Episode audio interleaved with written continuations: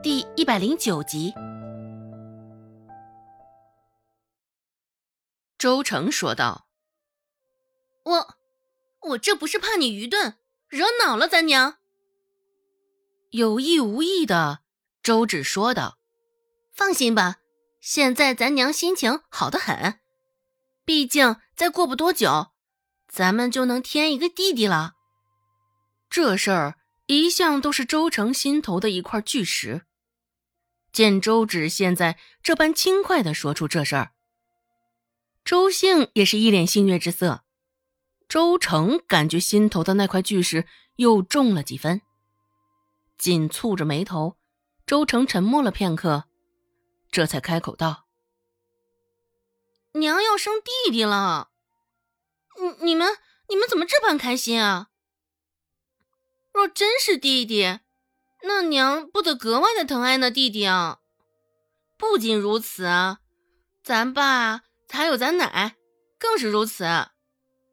现在咱们在这个家本就是相当难受了，若是有了那弟弟，那还了得呀！爹不疼，娘还不爱，还有奶视我们为眼中钉。周芷淡淡的瞧了他一眼，的确，周成刚刚说的话很有道理，也是很有煽动性。但是对于周成说这番话的目的，周芷不得不有所怀疑。周芷挑了挑眉，问道：“所以你的意思是？”听见回应，周成只以为他们两个是上钩了，回想了一下刚刚所说的那番话，自认为是他们不能够否认的。既然如此，这就好办多了。周成说道：“我们这般灾难的开始，源头是因为娘肚子里怀着弟弟。若是没有了这个弟弟，就不会有后面的事儿。按照你的意思，应该怎么做？所以，我们不能让这个弟弟出事。而这也不过是一剂汤药的事儿而已。”说到这儿的时候。周成的眼中都泛着寒光。知道这些，还是周成借着王小花的名义，在外向人打听的。现在的周成仿若不是在说话，而是在吐露着蛇信子的毒舌。不光是周芷意外他的心狠手辣，就连周兴也没有想到自个儿朝夕相处的三妹。竟然会生出这般歹毒的心思。周兴有几分胆寒，喃喃的问道：“若娘肚子的不是弟弟，而是妹妹呢？”周成不屑的勾了勾嘴角，说道：“这种事儿，宁可错杀，也不能放过任何一种可能啊！”周兴无语，他的三妹。终究是变成了让人害怕的模样。周芷瞧着眼前的小丫头，一样的岁数，比他矮了半个头左右。只是这番毒辣的心思，却不像是这岁数的孩子该有的。周芷扬着嘴角笑了笑，开口道：“三妹，这样的事情我们可办不到。”娘肚子里好歹也是条人命啊！若是弟弟，那是咱们的命；如若是妹妹，那就是她的命。一旁的周兴点点头，附议周芷所说的。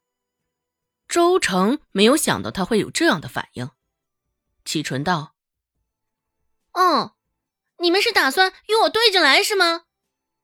周成说话的时候。甚是淡定，表现的不像是个丫头，仿若已经有了不少的人生阅历。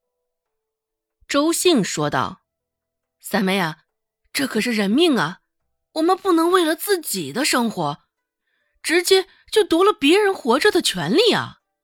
哼，你们两个还真是会假惺惺。行，既然如此，走着瞧。放完狠话，周成直接夺门离开了。接下来的几天，倒也算是相安无事，没见到周成搞出什么幺蛾子，周家也没什么风吹草动。倒是孟婆子，自从发生了上回鸡蛋的事儿之后，对罗氏的态度有了相当大的变化，而这个变化也自然是往好的方向。尽管后来刘氏也花了不少的心思讨好孟婆子，只是孟婆子的心里有了抵触，再看刘氏，心里也会有几分的不爽。他一向都是如此，厚此薄彼呀。与一方的关系坏了，那必然会想尽办法与另一方搞好关系。自从知道真的怀上孕之后，罗氏端着架子也是更为光明正大了。秘密花园被顾寒生晓得了，周芷也并不担心他会造成威胁，卖了臭干子。一共赚了六七十文钱。周芷乐颠颠的上山藏钱时，原先藏的铜钱还依旧好端端的躺在那儿，没有少上一分一毫。对顾寒生的好感度也是上升了一个度。正准备下山时，周芷听见周成的声音：“这五文铜钱。”三文，你帮我去买药。至于剩下的两文，就奖励你了。这是周成的声音，有几分的甜腻感。嘿，这两文钱真的给我了。另一道声音响起，周芷听着有几分耳熟，只是愣是想不出这是谁的声音。自从上集市卖臭干子之后，周芷也不怎么上山了。上山也不过就是为了存钱。周成的声音再次响起：“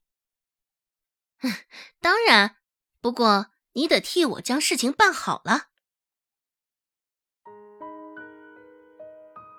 本集播讲完毕，感谢您的收听。感兴趣，别忘了加个关注。我在下集等你哦。